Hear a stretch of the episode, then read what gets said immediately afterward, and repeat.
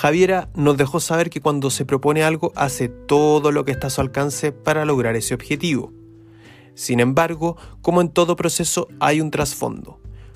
¿Cómo llegó y cómo ve la política una mujer que ha tenido que luchar con su situación de discapacidad? ¿Qué la mueve para lograr que un país que parece que aún no está del todo preparado pueda lograr un completo bienestar de las personas que están en esta situación, cambiando su mentalidad y desarrollándose en este ámbito? Sean todos muy bienvenidos a este segundo capítulo del viaje de Javiera, instancia en la cual nos contará en detalle su motivación para ser parte de la política y del proceso constituyente.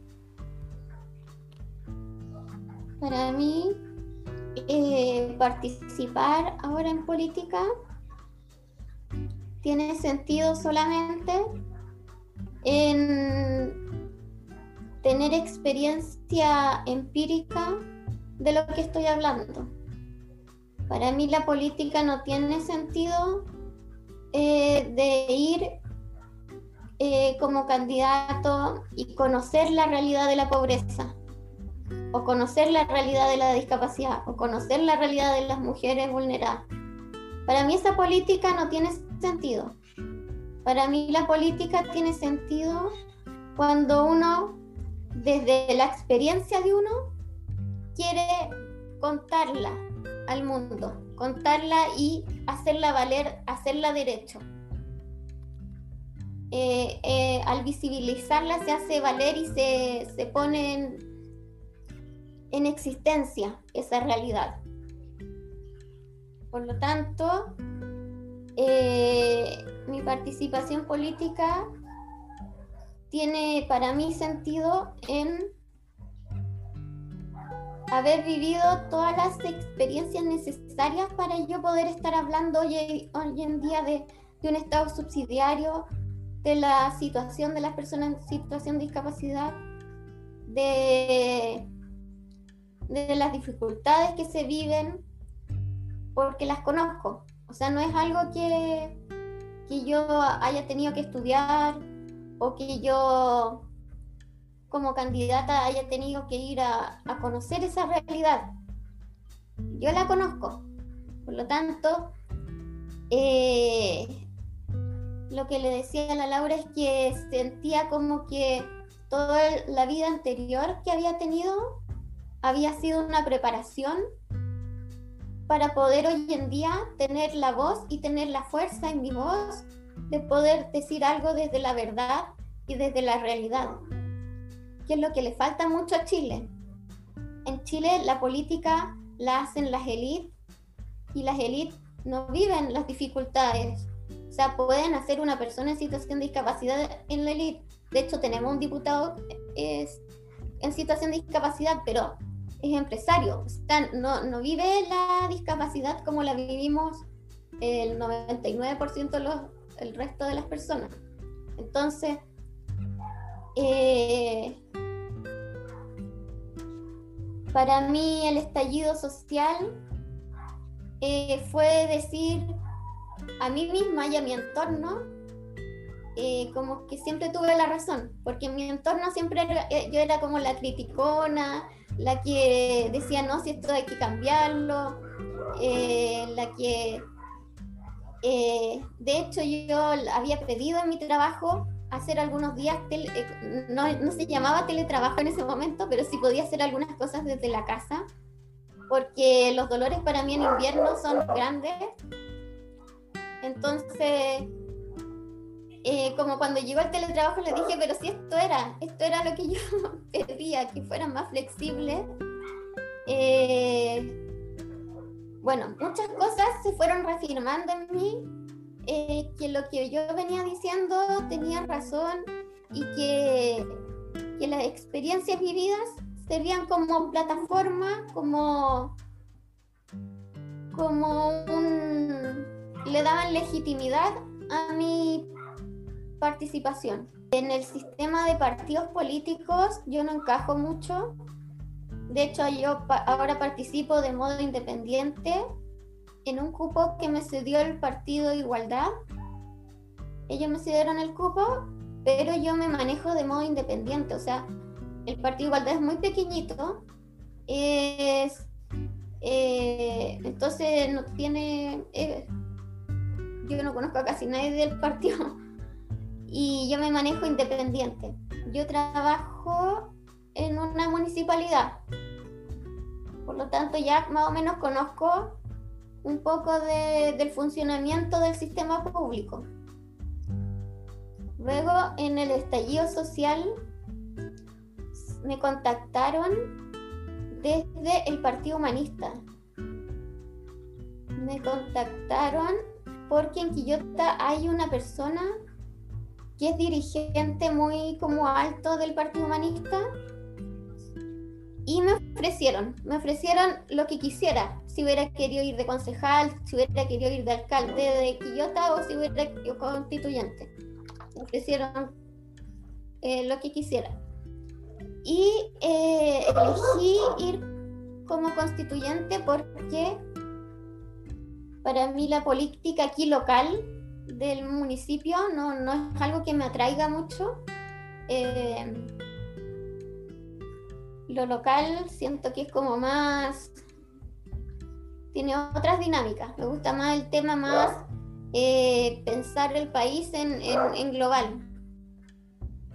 Por lo tanto, el fin de semana anterior, el lunes se cerraba en Ponte la, la lista y yo estaba el sábado, me llamaron y me dijeron, eh, quedamos fuera y, y, y ahí el Octavio, bueno, un, una persona que se maneja en esto, me dijo, pero yo tengo un amigo eh, del Partido Igualdad, del fundador del Partido Igualdad. Así que eh, llámalo y ve si ellos te pueden subir.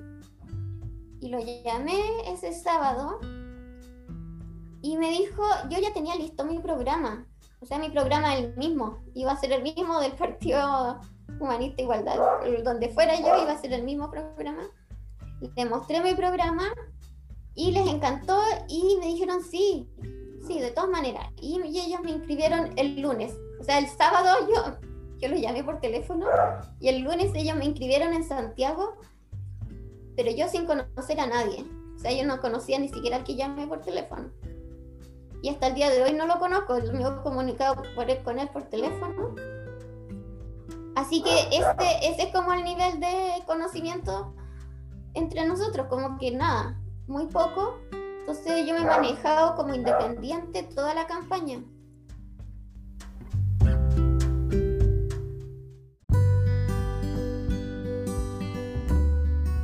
Bueno, mi principal propuesta es, es que en la nueva constitución ya establecido en algún artículo que las personas en situación de discapacidad somos sujetos de derechos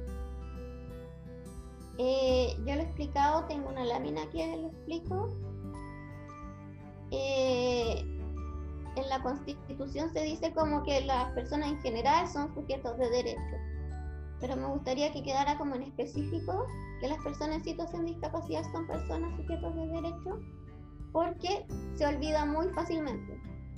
Y en este sentido se vulnera los derechos del niño en, en la exposición pública de la Teletón se vulnera el derecho al trabajo, se vulnera el derecho de la vida independiente y, lo que más me, me inquieta a mí, pero quizás esto no, yo no lo he puesto con tanta fuerza en el tema de la constitución porque es un tema más filosófico y que hay que analizarlo un poco más, es de la vida independiente que podemos tener las personas en situación de discapacidad.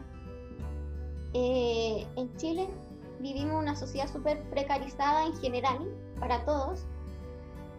Entonces, claramente las personas en situación de discapacidad quedan como al último de la fila de, las preocupaciones de... porque de, de, partida ya hay mucha pobreza. Entonces, eh, por debajo de esa línea de pobreza están las personas en situación de discapacidad. Y en un futuro que se logre que las personas en situación de discapacidad tengan, sean sujetos de derecho, ya con esas bases podemos empezar a hablar de la autonomía de las personas en situación de discapacidad. En España eh, ya hay organizaciones que defienden la vida independiente de las personas. Por lo tanto, las ayudas siempre van enfocadas a la persona en situación de discapacidad. Las personas en situación de discapacidad, muchas requieren cuidados de, alguien, asistencia. Eh, en Chile eh, tiene mucha más visibilidad, por ejemplo, las mamás cuidadoras de niños con discapacidad. Porque Chile somos una sociedad latinoamericana, eh, súper atrasada y todo, entonces esas labores quedan a cargo de las mamás. Pero en España esto ya se ha profesionalizado y hay gente que estudia para cuidar a personas en situación de discapacidad. Tiene ciertas eh, ciertos estudios, eh, pero no son enfermería, pero son eh, cuidados. Y entonces las ayudas que entrega el Estado son un subsidio que se entrega a la persona en situación de discapacidad y esa persona en situación de discapacidad con esas, por ejemplo, 350 lucas, decide de quién quiere recibir los cuidados. Entonces esa persona deja de ser hija y se convierte en adulto y puede elegir que si quiere le pasa esa plata a su mamá para que la cuide su mamá o si quiere elige a una persona externa o si quiere se va a vivir a otro lado y paga esa, esa plata. Y ese, es, ese recurso que se le entrega a las personas en situación de discapacidad como subsidio genera una autonomía que hoy en día las personas en situación de discapacidad no tienen y por lo tanto se, genera el vicio de que las personas en situación de discapacidad son niños eternos. Mira, en Chile existe la pensión de invalidez. La pensión de invalidez es de 150 mil pesos y eh, ayuda bastante poco porque está muy por debajo de la pobreza. O sea, con eso una persona igual, eh, yo la recibo, eh, los 150 mil pesos, igual tengo que trabajar porque no voy a vivir con 150 mil pesos. Entonces, tiene que ser una pensión que, que dé las condiciones para que la persona en situación de discapacidad se pueda mantener y pueda recibir asistencia también. Eh, ahora todas las, nuevas constituciones y las nuevas organizaciones de los países tienen como regente un estado de bienestar, tiene un piso mínimo para que la gente no tenga eh, niveles de miseria más allá, más abajo de, cierto límite. En, en, España, mi hermana vive en España, a los niños, por ejemplo, como que roban, como que podría ser aquí el Sename, les pagan para que permanezcan en centro. Les pagan. O sea, es otro sistema, es queremos ayudarte en tu bienestar y vamos a hacer lo posible para que tú estés bien. Ese es un estado de bienestar. Acá funciona todo al revés. Los ciudadanos tenemos que andar a la siga del Estado buscando algún beneficio. En otros estados de bienestar es el Estado el que te busca a ti para ayudarte. ¿Por qué, por, ¿Por qué tenemos que llegar a eso? Porque nosotros ya tenemos un per cápita suficiente y con el per cápita que ya tenemos, los países pasaron en este momento a otro, otro rango de bienestar social. Pero Chile no ha pasado a ese rango de bienestar social por el per cápita que tiene. La ley de inclusión eh, no funciona en la práctica porque no están, eh, no están las, las instituciones del Estado eh, que promuevan que se cumpla la ley de inclusión. No se cumple en el, en el aspecto cultural, no se cumple en el aspecto laboral, no se cumple en el aspecto social. Las personas en situación de discapacidad difícilmente participamos.